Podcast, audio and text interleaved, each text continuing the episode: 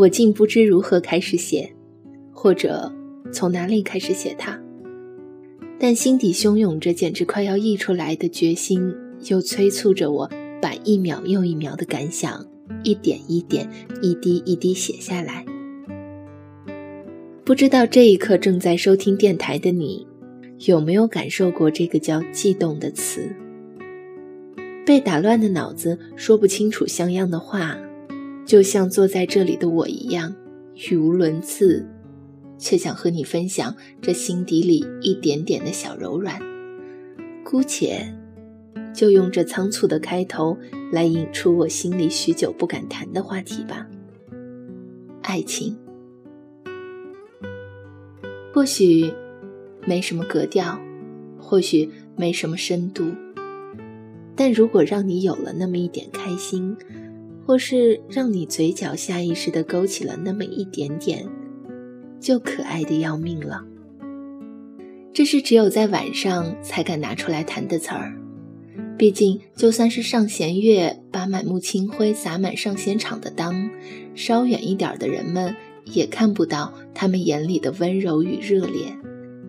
于是，并不能完全象征或者代表爱情的夜，就总帮着一对对小小情侣放风。不让这大世界、小世界以外的人窥探一丝一毫，似乎是禁忌，似乎是梦境。有时候浪漫的让你在夜里浑身发烫、睡不着觉；有时候俏皮的让你学习时小鹿乱撞、专不下心。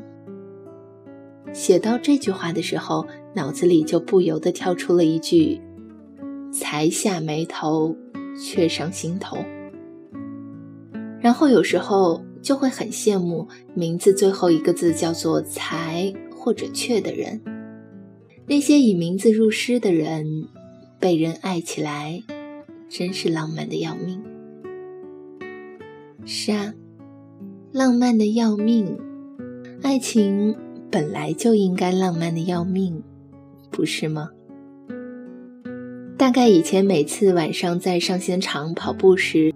都忍不住瞟一眼三三两两散坐着的小情侣，摘掉眼镜，合着月光，远处模糊的样子就让我产生越来越多的遐想，然后就情不自禁地自我代入，然后想象万一这种神奇的事情也会发生在自己心头，心底里应该得有多少狂喜？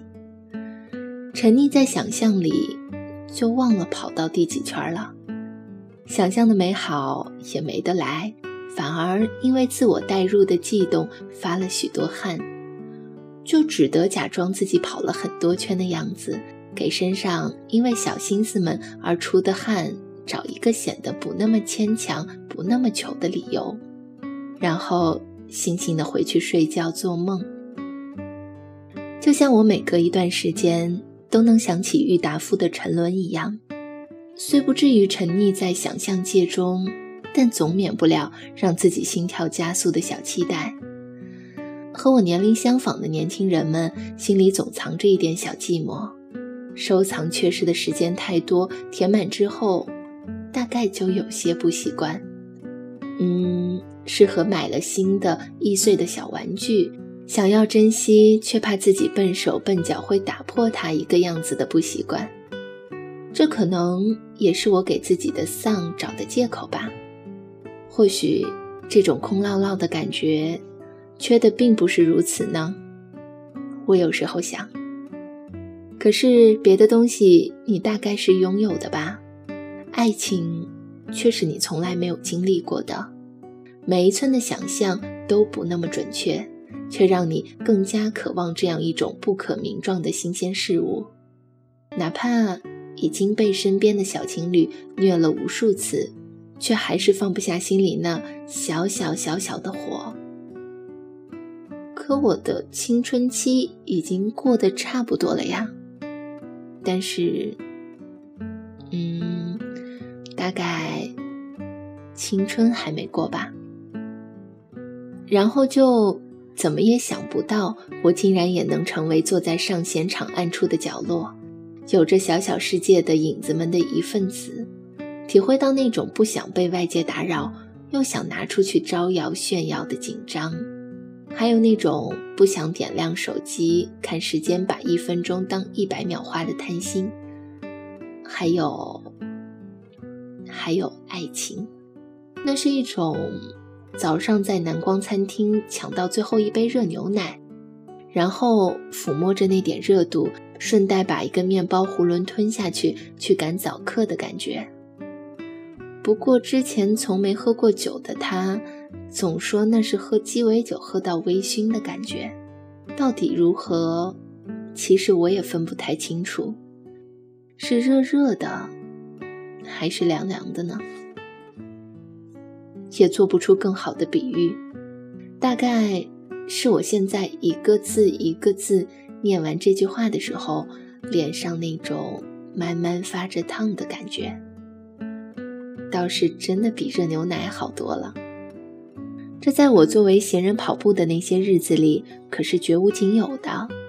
除了做梦的时候有一阵没一阵感受到那种不怎么真实的温热，我便从来不知道这世界上还有这样一种神奇的感觉。于是，作为新事物出现的它，一点点填补着你对世界的认知，又左右着你对这世界的看法。是在入睡之后，梦境的漩涡还没卷上来时，伴着月光奔袭到脸颊上的一抹桃红；是在每天醒来的前一秒钟，心里就被植入的“这世界真美好”的一点念头。伴随着这一点点并不自知的坐立不安，梦境就毫无征兆的开始。苏醒，就不再是阳光的附庸，然后不知道来自哪里的神秘力量，就让你脱口而出：“神奇，这大千世界的面貌原来是这样啊！”可这大千世界的面貌，到底有多少种呢？我向来都理解不了不孤独到底是个什么模样。最喜欢的场景总是外面下着雨，我窝在窗户对岸偷听淅淅沥沥的声音，用这样一种冷暖自知的方式虚度时光，享受不被打扰也没人抢夺的无意义。然后在某个特定的时候，就有一丝触电般的寒意，从我的骨肉之间轻盈地划过去。而这股寒意在世界上留下的唯一痕迹，就是我那一刹那间失了神的记忆。可失了神的时候，谁还记得住东西呢？我的双脚在大千世界里镂刻下的痕迹，也就像这股寒意一般霎时而起，却也不免犯下给人留下记忆这种不负责任的罪行。所以有些东西，大概是不能属于我的，或者说不能长久属于我的。每个人都以自己的方式孤独着，有些人的孤独可以分享，然后与人分担；可有些人孤独的莫名其妙，大概再多一分就会被云山雾罩的嘘寒问暖，可偏偏就差那么一分。或许是我骨子里性格中缺的什么地方，或许就是这种学不会的不孤独，又或许是我佩戴着的名字，我存活的时日，我所在的大地和剩下或者剩不下的一切，让我的生命经历着一段又一段对不孤独的憧憬。拥有这个词本身没有什么特别的地方，所以你大可拥有着每一片叶子的苦难。然后把精神寄托在这一片又一片的叶子上，随着它们春秋轮回，精神就一次次新生，然后凋谢。于是我终归变回了闲人的样子，对别人的小天地再次敬而远之，却又忍不住去窥探的欲望和抑制不住的代入感。只不过每天见到的面孔都不一样。也就让我充满了对世界的新鲜感，不觉得天地陈旧，万物不新。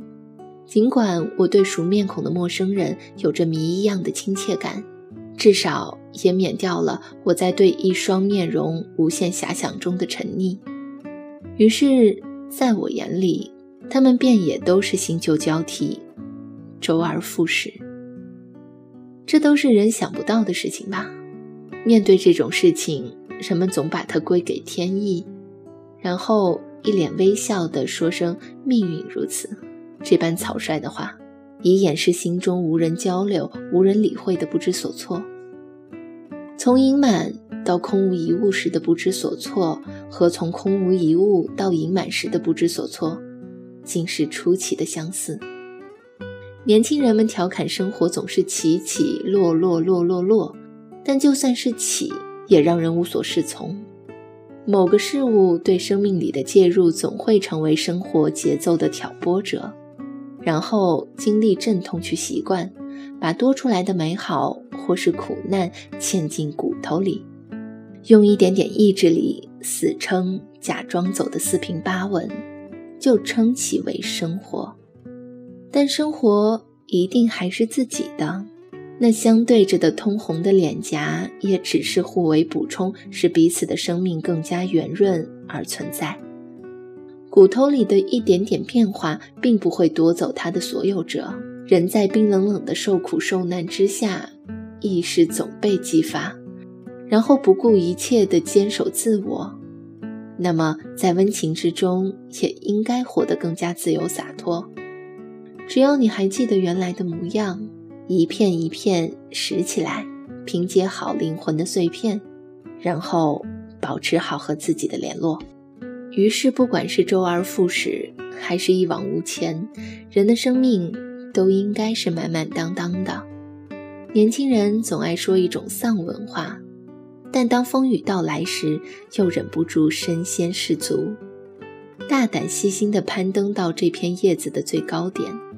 就像北方的小孩子看见雪从天上掉下来的时候，小手冻得通红，也一定要攥一个大大的雪球，使出吃奶的力气，抛向天上，然后等待太阳升起，融化雪球与大地，小孩子就被雪水哺育着长大，然后和另一个小孩子相爱，就又是一次新生。